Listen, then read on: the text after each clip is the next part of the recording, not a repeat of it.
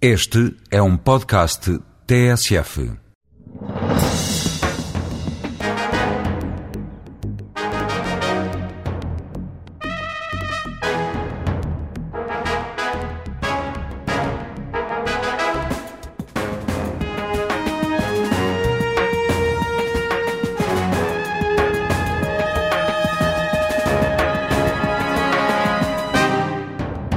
Manuel Carvalho da Silva é, para a maioria dos portugueses, o sindicalista. Não deve haver quem não saiba quem é o líder da CGTP. Nasceu em Barcelos, numa família de agricultores, esteve na guerra colonial e começou a trabalhar como operário eletricista.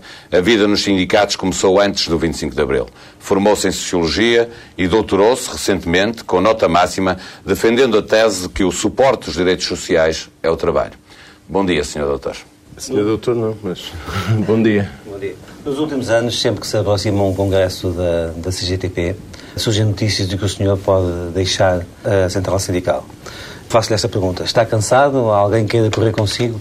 Ou o senhor gosta de fazer um pouco de suspense sempre nestas alturas? Não, não é nada disso. São coisas que. ou são fatores que se explicam muito facilmente. Eu estou há muitos anos na coordenação da equipa da, da CGTP e o prolongamento num cargo provoca desgaste. Por outro lado, como também tenho perspectiva e também exigências de vida de continuar a trabalhar e espero ter saúde para o fazer durante alguns e bons anos. Há um conjunto de fatores que se cruza que leva a ponderar a saída. Isso aconteceu, no, não é constantemente, mas foi no penúltimo congresso, no último congresso e neste que se está a preparar agora porque é preciso equacionar. Primeiro é sempre preciso equacionar continuidades, mas num contexto destes ainda mais. É mas tão simples quanto se, isso. Que se equaciona a continuidade do Carvalho da Silva à frente da CGTP, surgem notícias também de que há uma certa pressão do PCP, partido do qual também é militante, para que fique com certas condições ou para que se afaste se essas condições não forem eh, Eu aquelas que o PCP essa quer. questão, digamos, aquilo que são as posições do PCP, eh, não faço qualquer comentário. Mas estamos a falar da CGTP. Certo. Sobre a CGTP, o que digo, por exemplo, em relação à situação neste momento, é que recebi apelos insistentes de todas as sensibilidades que militam na CGTP, de todas as correntes de opinião, e também muitos apelos de, de, forças e pessoas exteriores à central, mas que intervêm na sociedade portuguesa, eh, no sentido de que eu, no contexto que se vive, dificuldades com que o mundo do trabalho se está a deparar, de uma situação política que é complexa, que eu devia continuar e que devia dar este mais um pouco de contributo a este processo. Mas eu penso seriamente nesta questão da renovação e do, e do rejuvenescimento e também daquilo que é o desgaste de uma pessoa muito, muito tempo à, à frente de, de, uma equipa, numa organização. Tem desgastes por muitas capacidades que a pessoa em causa possa ter nessas situações. Não é isso que está em causa. Uma vez, aqui há uns anos, já contei isto até em público, o meu filho, dos dois filhos que tenho, tenho também uma filha, mas o mais novo disse-me, eh, a propósito de uma atitude que tiveram para comigo na rua, disse ao pai, deves pensar isto quando as pessoas se confundem com as instituições e as instituições com as pessoas, a gente deve pensar. E, e eu acho que ele tem razão. E isso aplica-se aos outros, também se tem que aplicar a mim. E, e é, é, um problema pensar nesta, nestas coisas, é desgastante até, não é? Falou há pouco das sensibilidades que coexistem na, no seio da CGTP, mas a, a sensibilidade eh, dominante é a, a sensibilidade comunista. Eu pergunto-lhe, acha alguma vez sentiu que não é bom para o movimento sindical essa estreita ligação que há entre a CGTP e o Partido Comunista Português?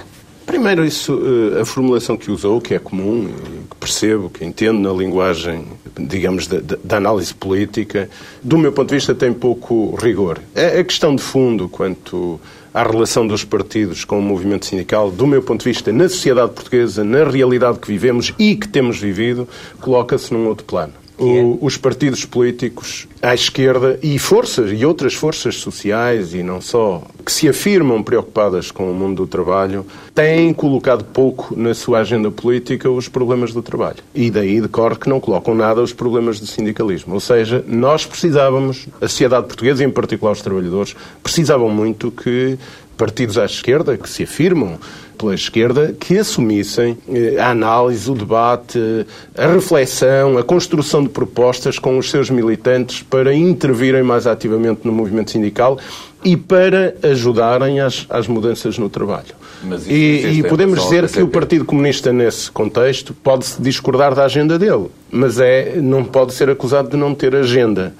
Mas se, se há limitações de outros, os equilíbrios têm mais dificuldade de se formar. O problema da autonomia e da independência do movimento sindical não passa hoje por essas pressões partidárias. O que não quer dizer que o enfraquecimento do movimento sindical não, não, é não seja propício. não seja, tempos. Eh, como eu ia dizer, não quer dizer que o enfraquecimento do movimento sindical não seja propício até a olhares estreitos e a, e a, predomínio de opções organicistas sobre opções de intervenção estratégica. Isso é outra coisa. Mas uh, não quero fazer Sim, a análise Naquilo que é a estrutura hoje da CGTP, nós vamos ouvindo e vamos sabendo, porque como jornalistas vamos falando com sindicalistas da CGTP, que a importância que o PCP tem na central sindical é grande e que muitas vezes se discute se a autonomia tenho... ou não da CGTP está a ser posta em causa. Pelo PCP, pelos interesses próprios e pela agenda, não, não tanto pela agenda, porque, como diz, eh, se um partido põe na sua agenda a questão laboral, é natural que depois as agendas. Eh, sejam comuns em alguns pontos. A questão é a da estrutura, é como dirigir a, a central e que decisões. Sentiu alguma vez que a autonomia, que o PCP tentasse de alguma forma, uh, diminuir a autonomia da CGTB? Eu, eu, tenho uma concepção sobre a autonomia das, das pessoas e a independência das pessoas na sociedade que me leva, desde logo, a considerar que é errada a visão que muitas vezes existe que um indivíduo, homem ou mulher, que não tem filiação partidária é mais independente na sociedade, tem mais capacidade de analisar com independência.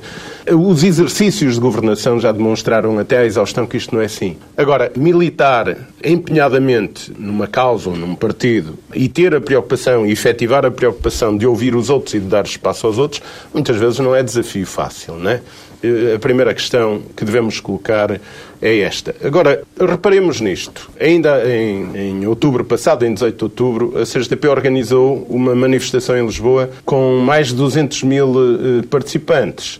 Como se sabe, só uma força que tenha uma influência, uma identidade muito grande na sociedade, muito abrangente, que ultrapassa muito o espaço do Partido Comunista, apesar dos comunistas terem, e posso até é, dizer, dado um grande contributo, só uma, é só uma força tenta ou não, ou tentou, de alguma forma, uh, jogar todo o seu poder que tem dentro da central para ter uma direção uh, mais próxima da direção dizer, do PCP. O que, lhe posso é dizer, o que lhe posso dizer é que eh, não há, portanto, primeiro, não, não há purezas absolutas nos comportamentos das pessoas e das, e das forças em que as pessoas se organizem, neste caso do, dos partidos políticos.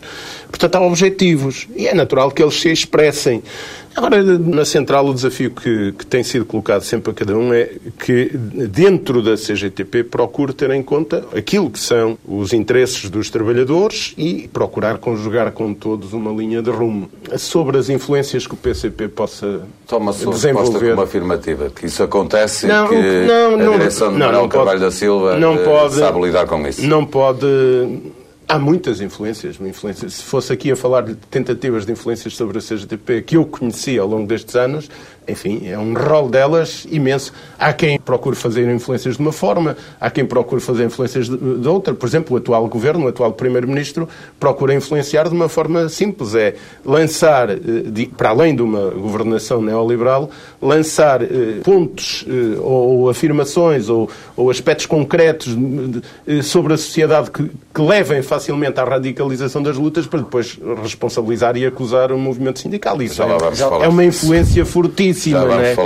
Como o poder económico, né? o poder económico, quando fala de mudanças e de posições novas do movimento sindical, a gente vai ver, eles querem, não é posições novas, é objetivos velhos e estão a influenciar. Portanto, influências sobre o movimento sindical, porque ele representa uma força importante na sociedade, influências há muitas. Repito, se no plano político houvesse mais atenção no plano no, no, no nosso país, e esta é uma questão fulcral, é um desafio a muita gente é preciso olhar com mais atenção os problemas do trabalho e do sindicalismo. E se os olharem, ajudam a criar equilíbrios em todos os planos, incluindo na vida das centrais sindicais. Lá iremos. Eh, faço-lhe uma pergunta, uma resposta também muito rápida. Que critérios é que estão a ser utilizados para a renovação da equipa dirigente da CGTP? Ah, são muitos. Um deles é o da, o da idade, mas são, são imensos. Os dois, três principais. São critérios de identificação de toda a estrutura com a direção e, portanto, eh, procurar a nível de, dos sindicatos com quem tem que ser estabelecidos contactos para ver as disponibilidades dos quadros, o privilégio à, à, proposta de jovens e de mulheres para aumentar o número de mulheres na direção nacional.